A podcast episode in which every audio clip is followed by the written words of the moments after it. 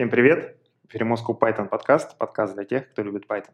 Сегодняшний подкаст мы снимаем и записываем в офисе компании Skyeng. Спасибо им большое за помещение. Все это приходит, проходит, все приходит и уходит и проходит при поддержке курсов Learn Python, конференции Moscow Python Conf и Russian Python Week. Ссылочки на них в описании. Сегодня с вами Деврел компании Еврон, евангелист Moscow Python Григорий Петров, Злата Буховская, художник начинающий, тимлит компании NVIDIA, евангелист Moscow Python. Меня зовут Валентин Набровский, сооснователь Moscow Python Dry Labs. У нас сегодня в гостях Андрей Рышкин, CTO компании Agima. Андрея мы пригласили э, как одного из э, участников, одного из экспертов нашего мероприятия Russian Python Week.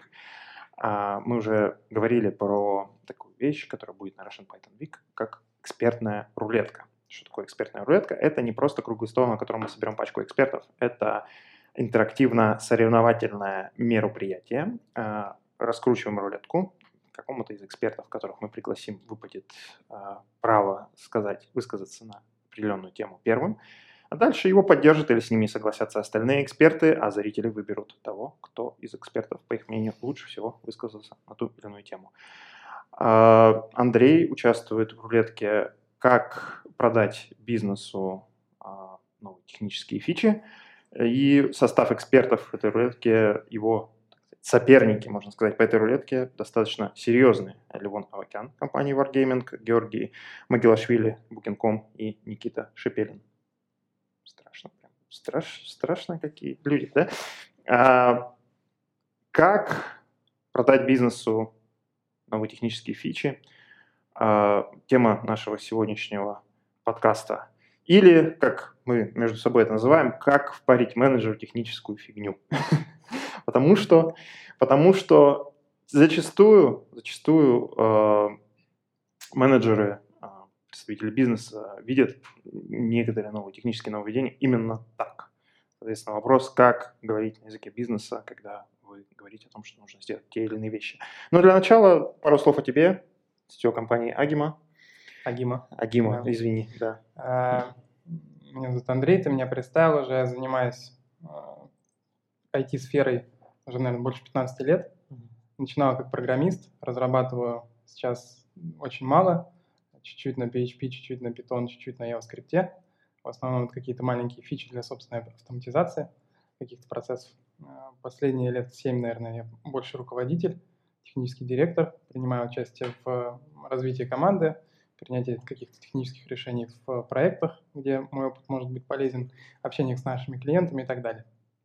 Мы, как компания, занимаемся заказной веб и мобильной разработкой. У нас очень много разных проектов, у нас нет одного продукта, у нас много продуктов, много команд, много технических стеков, много направлений. А, то есть среди наших как бы технологий, фреймворков и Python, и PHP, и 1С Bittrex, и Symfony, и Laravel, и .NET, и Java, и Go есть, да, то есть очень много разных. И это как бы какой-то нам дает профит в том, что мы можем вот из разного стека для разного клиента делать э, проект, который именно ему подходит. Понятно. Ну так вот, первый вопрос. Все-таки как это назвать? Да, вот мы общались немножко в куларах, да, это все-таки мы что-то кому-то впариваем или мы как-то объясняем необходимость, э, как вообще происходит сам процесс э, взаимодействия в этом а случае а разработчиков вот, и менеджеров. Ты вот когда сказал по поводу того, как мы это иногда называем в паре техническую фигню, мне кажется, вот просто для, мен, для менеджера и программиста это звучит по-разному. Это вообще зависит от того, что, точнее, исходит из того, что эти люди, и менеджеры, и разработчик, они живут чуть-чуть в разных окружениях, на них влияет разное окружение. То есть программист целый день в коде, он не видит всего того, что происходит вокруг на всем проекте, на всех как бы участках, на которых работают другой, другие программисты. Ему кажется, что вот все, что самое важное, оно сконцентрировано в этом его коде, и оно вот прямо перед ним. И если вот эту функцию не переписать, и ему не станет проще это делать, то как бы мир рухнет. А менеджеру кажется наоборот, то, что э, если, значит, он займется сейчас этим рефакторингом, и они не, вы, не выпустят новую фичу, то они получат денег там от, э, значит, инвесторов каких-то и так далее, нечем будет платить зарплату и так далее. И, и та, и другая точка зрения на самом деле очень важная, потому что не будешь рефакторить код вовремя, почищать за собой, когда-нибудь ты упрешься в то, что у тебя проект рухнет, ты не сможешь его поддерживать, это будет слишком дорого или, и так далее, и так далее. И с другой стороны, нельзя чисто в это убиваться, потому что ты потеряешь как бы скорость, эффективность бизнеса и так далее. Поэтому, когда неподготовленный программист приходит к неподготовленному менеджеру, и они пытаются сделать неподготовленный диалог, то это выглядит так, что программист говорит, я тут увидел функцию, она вообще ужасная, надо ее переписать, мне на это нужен месяц, я пошел. А менеджер слышит, какую-то фигню он мне впаривает, типа, не, нифига. Естественно, такой продажи не получится. Позвольте вопрос. Я вообще предлагаю на этот подкаст творческий подход. Да, уже, А, да. да, давайте мы, распри... да, мы распределим роли. Я, значит, буду Творческий подход вла- владельцем бизнеса, и мне будут, значит, пытаться впаривать какую-то чушь, потому что... Конечно, самую легкую роль взяла. Все отрицать и ничего не, это, не А, на самом деле роль нифига не легкая, потому что менеджеров на курсах обычно учат, что как бы, принятие решения, оно лежит там в треугольнике интересы бизнеса, интересы команды и собственный авторитет. То есть Мгм. можно как бы с командой работать так, что, ребята, да, любые рефакторинги, я хочу для вас быть классным, поэтому вам а, дам какое угодно время, но на самом деле такого менеджера команда рано или поздно начнет считать размазней. Ну, это Мгм. мое личное мнение.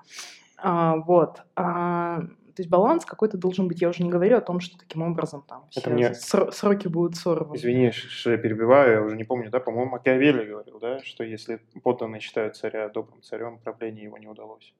Ну, ну, ну, как бы, ладно, Макиавелли это такая отдельная тема. Я не знаю, есть точка зрения, что Макиавелли, он писал просто такое, ну, как Мэрилин Мэнсон, не знаю, с накладной грудью выходит на сцену, вот такой. Понятно, да, слишком То- то- То есть, да, это такой... Ну, по крайней мере, с сегодняшнего дня это выглядит так, да. А, да, но как бы я так понимаю, что мы говорим про ситуацию каких-то неподготовленных менеджеров, и вот это очень а, интересный глубокий вопрос, а, как так получается, что у нас вот в IT очень часто происходит вот этот диалог, о котором ты говоришь, что неподготовленный менеджер говорит с неподготовленным инженером.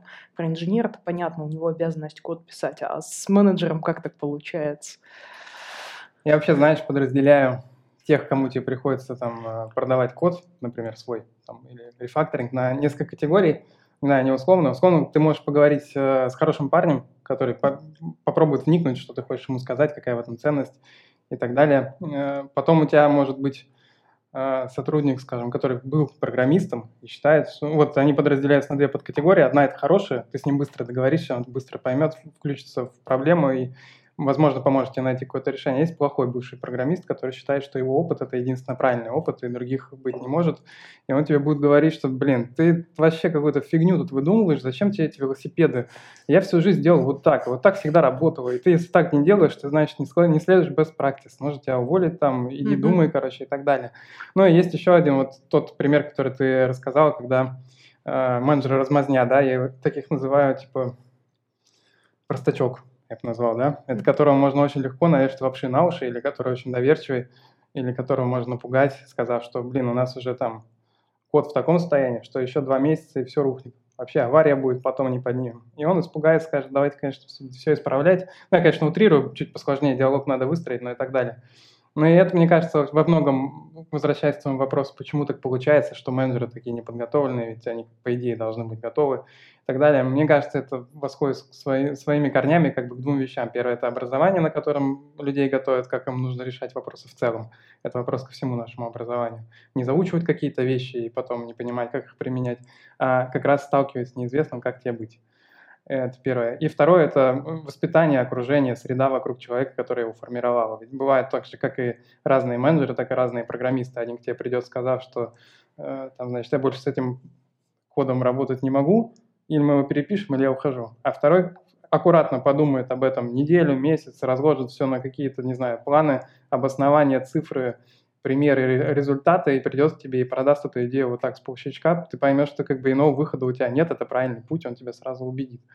Ну, вот мне кажется, просто нас, как руководителей, задача вот правильных вот этих людей выбирать, в правильные места ставить, чтобы неподготовленному инженеру не пришлось готовить, говорить с неподготовленным менеджером. Вот у нас в Агимо очень много разных команд, и в каждой команде есть тимлид.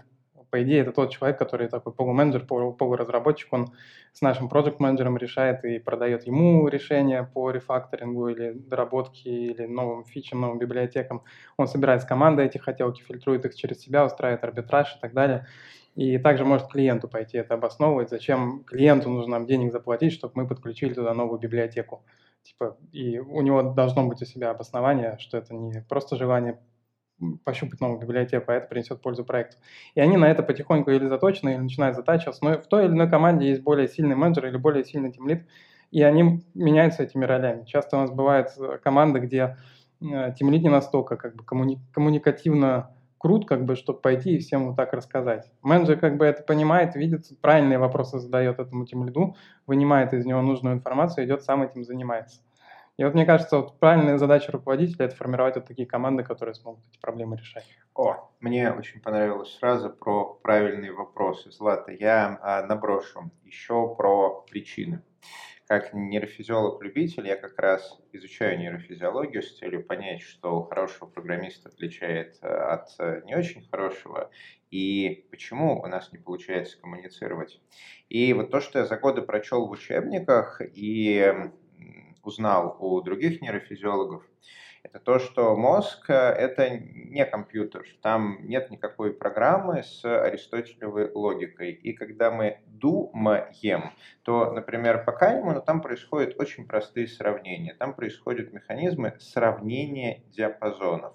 Принимаем решение о справедливости чего-либо, о правильности чего-либо. Мозг просто сравнивает два диапазона. А, разработчик ему говорит, это займет неделю. Если мы предполагаем, что менеджер возьмет а, среднее по больнице, оценит сложность задачи, новизну технологии, риски, технический долг, нет.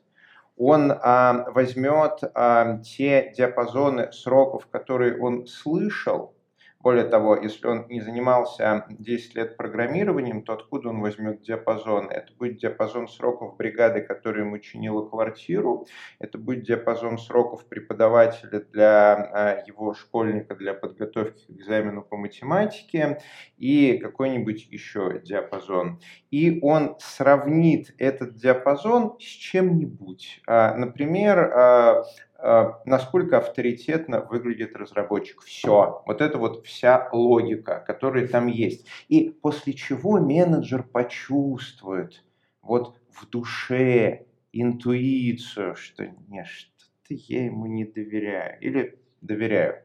А есть простые штуки на которых сравнение диапазонов работает. Например, мы можем посмотреть на построенный дом. Дом – это относительно простая штука, у него есть простые измеримые характеристики. Дует, не дует, течет вода, не течет вода. И мы можем ответить на вопрос, насколько хорош этот дом, интуитивно сравнив диапазон его качества с диапазоном денег, которые мы знаем, сколько стоят дома.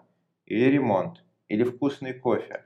А программирование, как мы все знаем, это такая очень новая область, и интуиция в ней не работает. Поэтому менеджер, которому программист рассказывает про э, технический долг, про новые фреймворки без глубоких технических знаний и большого количества вот этих вот наработанных схем, чтобы было с чем диапазоны сравнивать, он ничего не может сделать. А что делается? Есть несколько вариантов. Например, вот у нас э, в Еврон, мы тоже занимаемся заказной разработкой, да, у нас один из бездел, бывший фуллстек разработчик. Он приходит и может говорить одновременно и на одном языке, и на другом языке. Наш операционный директор, э, он недавно у меня выступал на Team Lead, как раз рассказывал про наши э, процессы, Алексей Лихачев. Он тоже бывший разработчик, он тоже может говорить на одном языке и на другом языке. Но вообще а, большинство наших аккаунтов, у них нет бэкграунда разработчиков. Как они при этом а, могут э, общаться между заказчиком и командой, согласовывать э, сроки, фичи и прочее. Наши аналитики, да, по-моему, никто из них не бывший разработчик. Ну, вы меня потом не кидайте автоматами, если я вдруг э, э, кого-то забыл. Я все полторы сотни по именам не знаю, простите. А, память плохая, не подумайте. А, что они делают? Они прокачивают инквизиторские навыки, навыки допроса. То есть все мои коллеги в Еврон знают, а, что вот просто на слух, интуитивно, по справедливости а, не поймешь, что происходит.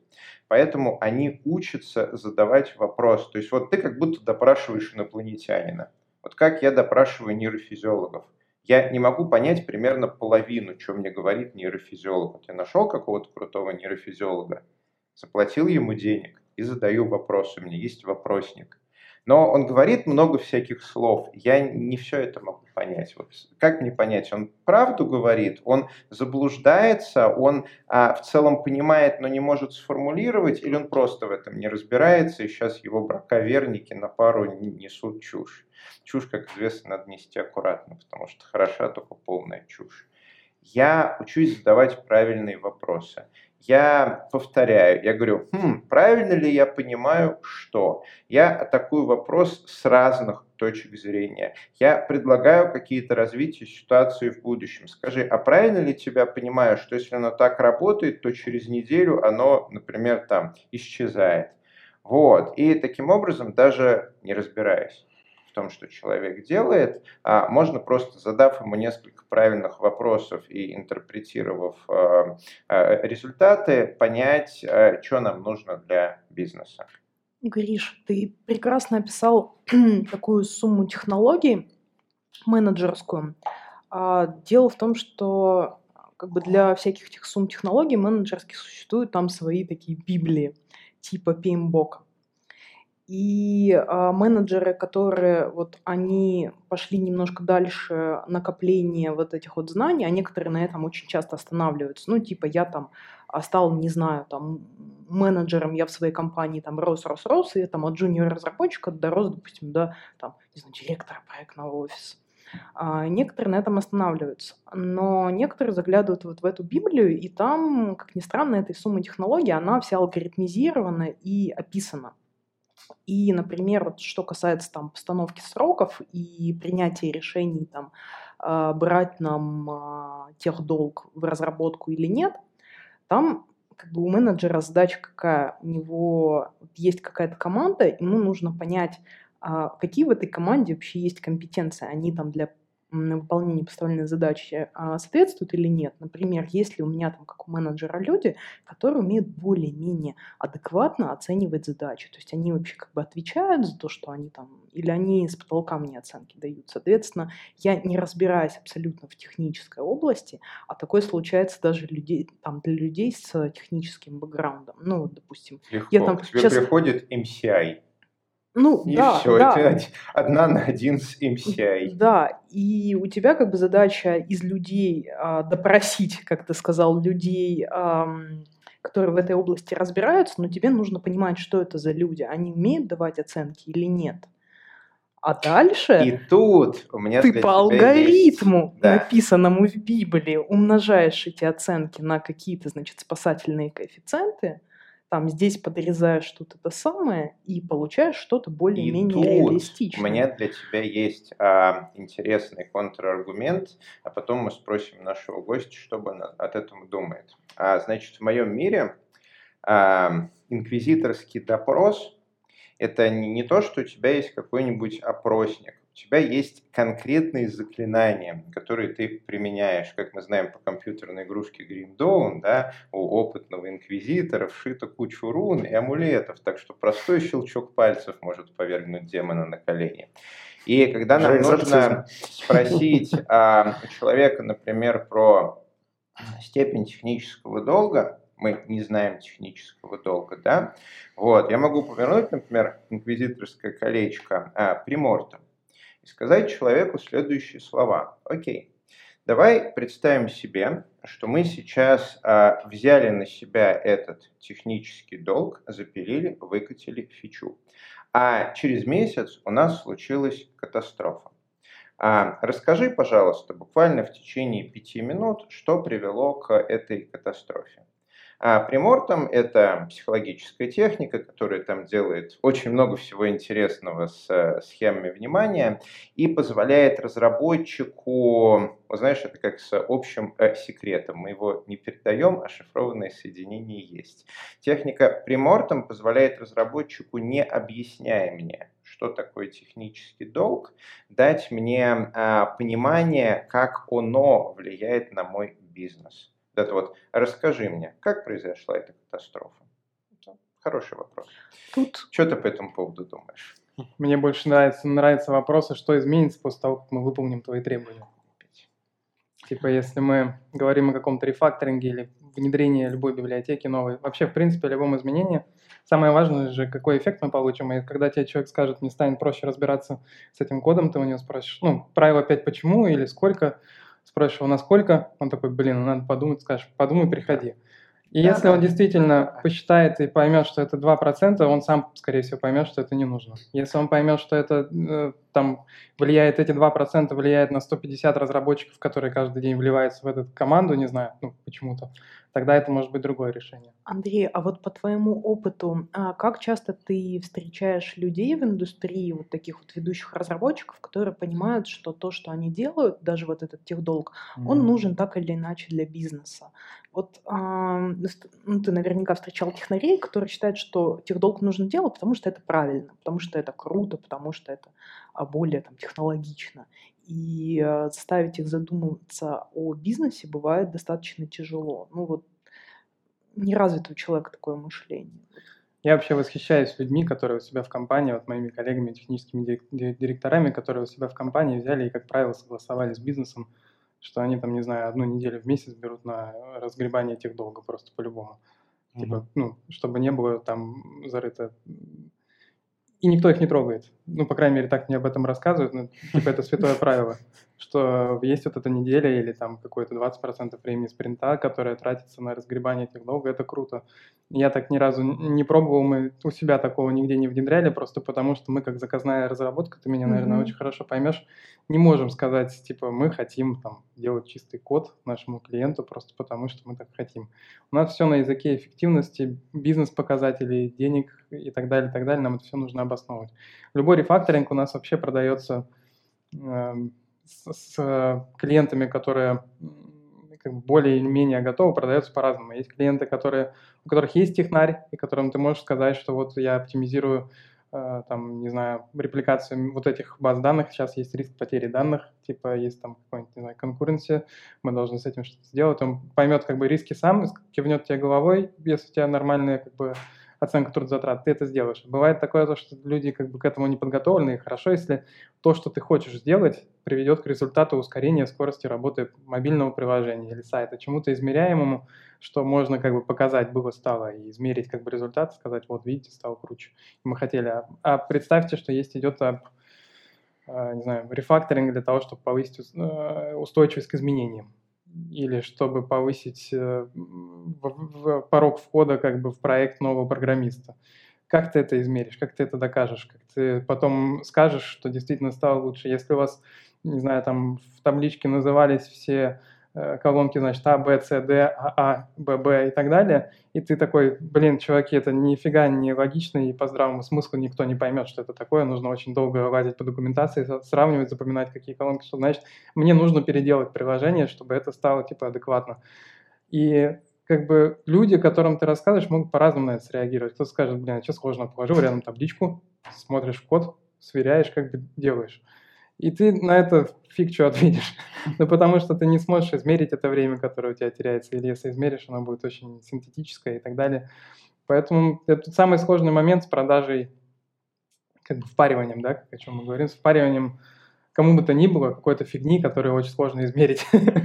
это вот такой самый. И возвращаясь как бы, к вопросу, часто ли я видел людей, которые как бы это не осознают и просто хотят это делать, ну, постоянно. Это, как бы, мне кажется, очень привержены к тому, э, чем простой разработчик э, готов заниматься, не запариваясь как бы о влиянии на бизнес, опять же, деньги там пользователей и так далее. И это не хорошо и не плохо, это просто так и есть, это нужно принять. Есть люди, которые лучше общаются, есть которые хуже общаются, есть которые э, мыслят в сторону бизнеса, есть которые мыслят в сторону глубже технологий. Как бы они просто разные, нужно их подключать в разные нужные места. А, мы когда собеседуем себе людей, которых хотим взять, и, например, нам всегда нужны тем лиды по всем стекам, очень сложно найти тем лида, практически никогда мы не берем готового, и мы давно типа махнули рукой на то, чтобы даже в вакансии писать тем лид. Мы пишем старший такой-то разработчик. К нам приходят ребята, а, если мы видим, что у него хорошие коммуникативные навыки, он адекватно рассуждает, на мои вопросы какие-нибудь общие ну, опять же, стандартные, типа, заставь меня переписать наш проект или расскажи, с чем бы ты ко мне пришел, если бы у тебя была задача ну, сделать рефакторинг в твоем коде или э, с чего бы ты начал проектирование, не знаю, там, Инстаграма и, и так далее. Если он на эти, в этом разговоре упоминает такие вещи, как user experience, сроки проекта, требования проекта, MVP, понимание там бизнес-показателей, каких-то сбор требований, ограничений и так далее, то он потенциальный кандидат вот в те тем лиды, как бы, и мы его туда как бы позовем, если ему интересно заниматься управлением командой, административной работой и так далее, и так далее. Если он мне будет говорить про то, что, о, блин, вот тут я развернусь, значит, тут у нас будет 8 NoSQL разных хранилищ, мы потом про, прочекаем, какое из них лучше работает, оставим одно, тут я, значит, балансировщики сделаю, у нас все будет распределено по миру и так далее, и он только на этом зациклится и будет об этом разговаривать, само собой, как бы он ну, не будет, скорее всего, тем человеком, который вот на арбитраже стоит решение, которые нужно принимать между как бы, ну, на развилке, типа, делаем мы какой-то переход в новую библиотеку, технологии и так далее, или нет. Он, скорее всего, будет человеком, который может эту инициативу предложить.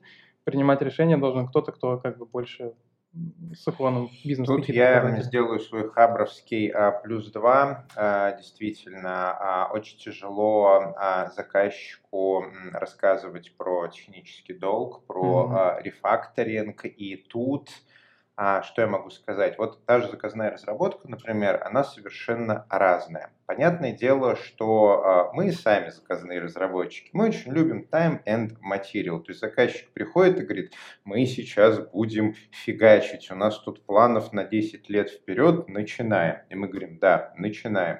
Заказчик каждый месяц платит за некоторое количество а, бойцов, мы фигачим, заказчику надо больше, мы фигачим больше, заказчику надо меньше, мы фигачим меньше, требования постоянно меняются, заказчик получает а, работающий софт говорит, а, ну это же то, что я сказал, но совершенно не то, о чем я мечтал, все переделываем.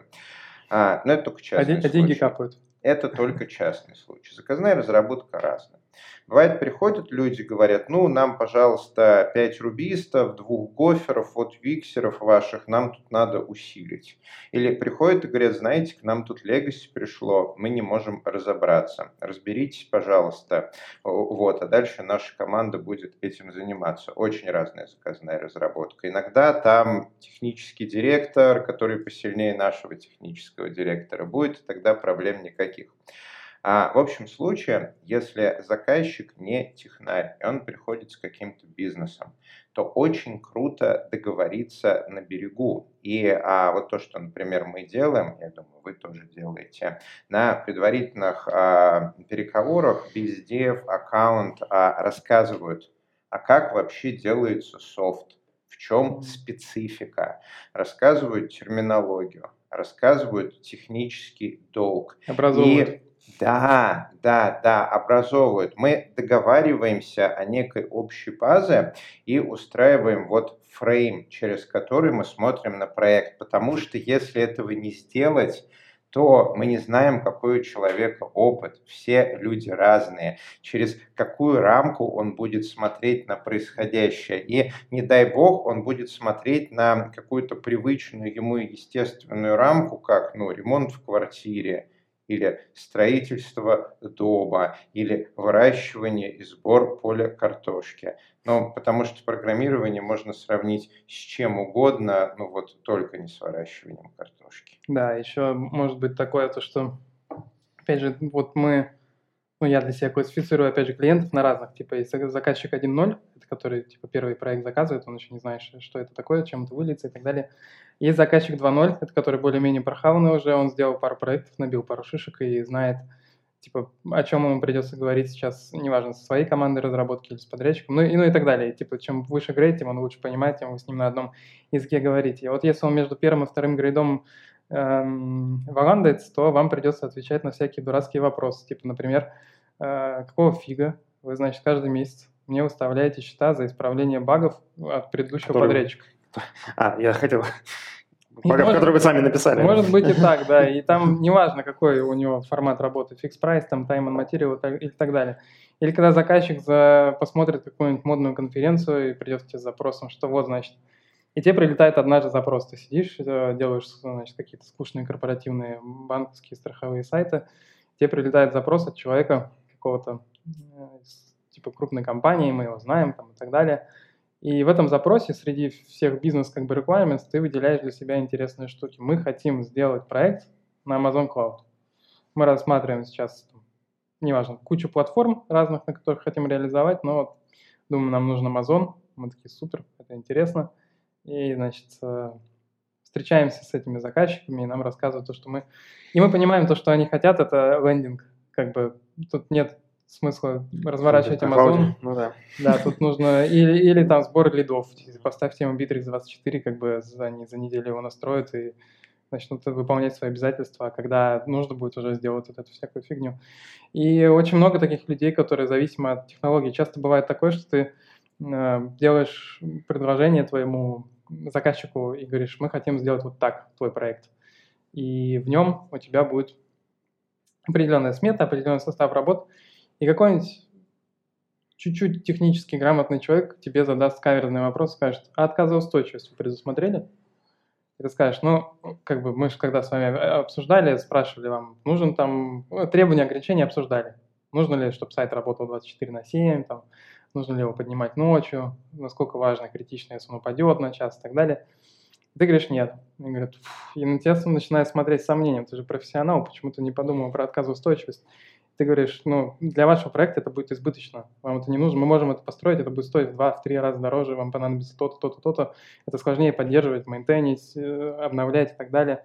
Я говорю, ну, мы понимаем, конечно, что, типа, надежность и качество стоят дорого, но давайте все-таки посчитаем этот вариант, и ты уходишь на неделю, рисуешь им диаграммы, упаковываешь всю эту историю, свой расписываешь плюсы-минусы, потому что сколько... Да, что так дорого, да? Давайте как бы это не будем э, пороть э, Хотелось бы, чтобы вот вы то же самое, э, как бы за те же деньги, что вот, что в начале, но еще бы и вот то, что на самом деле стоит в два раза дороже. Ребята, ситуация. вообще то, что вы рассказываете про заказную разработку, меня очень сильно радует, потому что я работала в основном в продуктовых компаниях, а, где предполагалось, что продуктовнер, ну, то есть такая э, замена заказчика, mm-hmm он довольно активно работает с командой. А, то есть в некотором смысле он не начальник, а не подчиненные, а как бы это одна команда, где а, в его интересах иногда команде уступать. То есть дать mm-hmm. инженерам поиграться в их техдолг, а, чтобы там мотивация, качество продукта, бла-бла-бла-бла. Вот. Но на самом деле в продуктовых компаниях довольно часто а, вот, вот эта вот такая классическая роль продуктовнера, которая задумывается в продуктовом подходе, она превращается, вырождается в роль заказчика. Того угу. самого, который там а, я за вас сейчас придумаю, как писать код, а, напишите мне за 5 минут, я бы на вашем месте написал угу. за 2. Вот, это даже люди без технического бэкграунда Что-то делают. делают. Да, потому что они сравнивают с какой-то другой ага. областью, там, ну, не знаю, из своего как бы профессионального опыта и считают, что раз они в некоторых позициях такой а, заказчика, то это дает им возможность а, легко судить и предсказывать а, о развитии событий в областях, в которых компетенции в которых они на самом деле не обладают. А, вот. А, но то, что вы рассказываете про заказную разработку, меня радует, потому что, оказывается, заказчики бывают разные, и вот не все они такие, с которыми я, знаешь, я сталкиваюсь. мы шутим и сравниваем, когда типа заказную и продуктовую разработку. Мы говорим, что у нас идет год за, год за два, потому что те ребята, которые, я не скрою, мы конкурируем по зарплатам, если говорить с большими компаниями типа Яндекс, Mail и так далее, они могут предложить больше зарплаты зачастую и лучшие условия и так далее – Многие наши ребята, когда вырастают, уходят в эти компании. Многие у нас остаются, дорастают до каких-то позиций, где у них включается какая-нибудь бонусная мотивация, которая это уравновешивает. Ну, каждому разно, разное интересно, да. Но мы также шутим, и в каждой шутке есть доля шутки, что эм, переход в продуктовую компанию – это уйти на, как уйти на пенсию. Ты сидишь и спокойно разрабатываешь один продукт, ты в нем вовлечен, у тебя есть команда, тебе дают его рефакторить, ты обсуждаешь с людьми как бы такие философские интересные темы. Тебя никто не просит обосновать каждый, значит, чих, который ты пробуешь. И есть вот эта наша авральная заказная разработка, где заказчики, у заказчиков свои KPI, снизить косты, прожать подрядчика и так далее. И разные компании, особенно в пандемии, вообще разные истории применяют к тому, чтобы свои косты сократить по отношению к И кто в первую очередь страдает, понятно, те, кто является внешними поставщиками, а не а, членами команды. Поэтому мы очень заточены на то, чтобы оценивать эффективность каждого своего шага. Поэтому мы и компанию делаем основанную на данных, типа мы верим в то, что все, что мы делаем, надо измерять, проверяет гипотезы и так далее. И техническая как бы команда, которая у нас есть, вот в основном тем лидеры, они тоже заточены на то, чтобы это так или иначе переводить в язык бизнеса. Вот если взять какого-нибудь э, человека, ну просто, не знаю, системного администратора, который не в нашей компании бы его спросили, проведи нагрузочное тестирование и э, покажи отчет, там, метрики, которые ты соберешь. Он показал РПС, э, load average, там, нагрузку и так далее. Наши ребята уже понимают, что 80% наших клиентов в этом отчете нужно количество пользователей из Google Analytics, которые сможет прийти на этот сайт, а не RPS. Потому что они не понимают, как RPS перенести в Google значит, аналитику и сколько людей означает один RPS. Вот такими вещами мы занимаемся постоянно. И мне кажется, вот для продуктов получить человека из заказной разработки – это успех, потому что человек уже как бы натренирован обосновывать эффективно, делать, значит, э, оценки там и так далее, и так далее. Ты сейчас ходишь по тонкому льду, потому что нас Что? могут сейчас смотреть э, те самые там представители компании. Так, так. В LinkedIn это, набрать. так, это значит, мы не боимся. люди, ну, там, Агима. Кто там В продуктовых компаниях тоже не все так просто, потому что у продукт-оунеров иногда стоят довольно жесткие а, требования там, от вышестоящего бизнеса про... А, Безусловно, всегда можно свалить на подрядчика, правильно? Да. Это тоже. Э, нет, ну понятно, тут просто вопрос работы с внешним или с внутренним заказчиком. Да, в принципе, тема может быть схожая, но в то же время внутренний заказчик, это, знаешь, э, я-то его знаю, как бы, ну, то есть тут как-то притирается со временем, как ты думаешь? То есть череда заказчиков в заказной разработке, она как бы ну, постоянно меняется, а здесь? А, с одной стороны, да, притирается, но в продуктовой разработке там все равно есть какой-то вышестоящий бизнес, у которого есть какие-то цели, и он в том числе вот этих продуктовнеров подбирает себе под цели.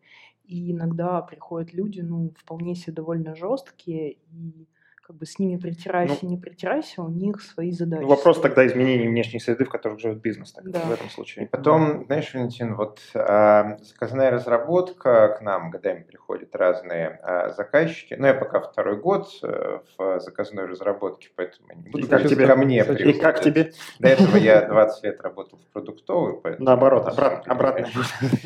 А, и а, смотри, в результате а, мы накапливаем экспертизу на что смотреть, какие вопросы задавать, как а, выстраивать э, коммуникации. Наши инквизиторы обрастают набором совершенно разных амулетов и заклинаний под а, всякие случаи жизни, и с каждым новым заказчиком мы все лучше и лучше наносим ему пользу за его деньги. А если не можем нанести ему пользу, то не выстраиваем с ним бизнес-отношений. Зачем? А в продуктовой разработке с подводной лодки деться особо некуда, потому что форчику не откроешь. А, компании стареют, а, продуктовные стареют, а, к старости приходит, вот, ну, ничего обычно приходит к старости. Мудрость.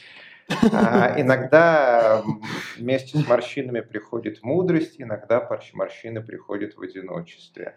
Вот, так что в продуктовой, ну, конечно, притирание идет, но за 10-15 лет там может накопиться столько лет, легаси, люди могут так постареть, что, в общем, это такое себе то на то. Да, легаси, причем, я думаю, это интересное, кстати, замечание. Легаси как в техническом плане, так и в смысле, так сказать, внутренних отношений и взаимоотношений внутри компании. Очень интересно. Продолжим нашу тему а, на Russian Python Week, как мы это сказали в начале. Злата, ты готова показать э, плоды шедевр. шедевр, который, вот, я думаю, все наши зрители, кто смотрит нас на YouTube, а кто смотрит не на YouTube, э, ну, заходите на YouTube. Ну, не знаю, ну такое. Отлично, по-моему, да, вот. А, Потом отрефактор. Это такой, значит, у нас резюме... Если время дадут. Резюме нашего подкаста. Вот. Какая прелесть. Мы отдельно эту картиночку запостим себе в соцсеточке. Да, Злата, ты умеешь рисовать. Да. Да. Э, спасибо всем, кто нас слушал и смотрел. Э, с вами был Moscow Python подкаст. Э, все это проходило во все компании Skyeng. С вами сегодня были деврел компании Evron, евангелист Moscow Python Григорий Петров, тимлид компании NVIDIA, евангелист Moscow Python Злата Буховская. Меня зовут Валентин Домбровский, сооснователь Moscow Python Dry Labs. В гостях у нас Андрей Ручкин, сетевой компании Агима. Вот. А, ой. Зарегистрируйтесь на Russian Python Week, чтобы послушать больше о том, о чем мы говорили сегодня, и о всяких разных других вещах, и не только послушать, но и поучаствовать. Мы тут, кстати, недавно на стриме с руководителем программного комитета Russian Python Week Никитой Соболевым обсуждали, что у нас будет целый мануал по тому, как вообще пользоваться Russian Python Week, потому что там будет очень много интерактивных активностей. Надеюсь, что будет очень интересно. Пишите комментарии, ставьте лайки, подписывайтесь на наш канал. Здесь говорят про Python. Пока.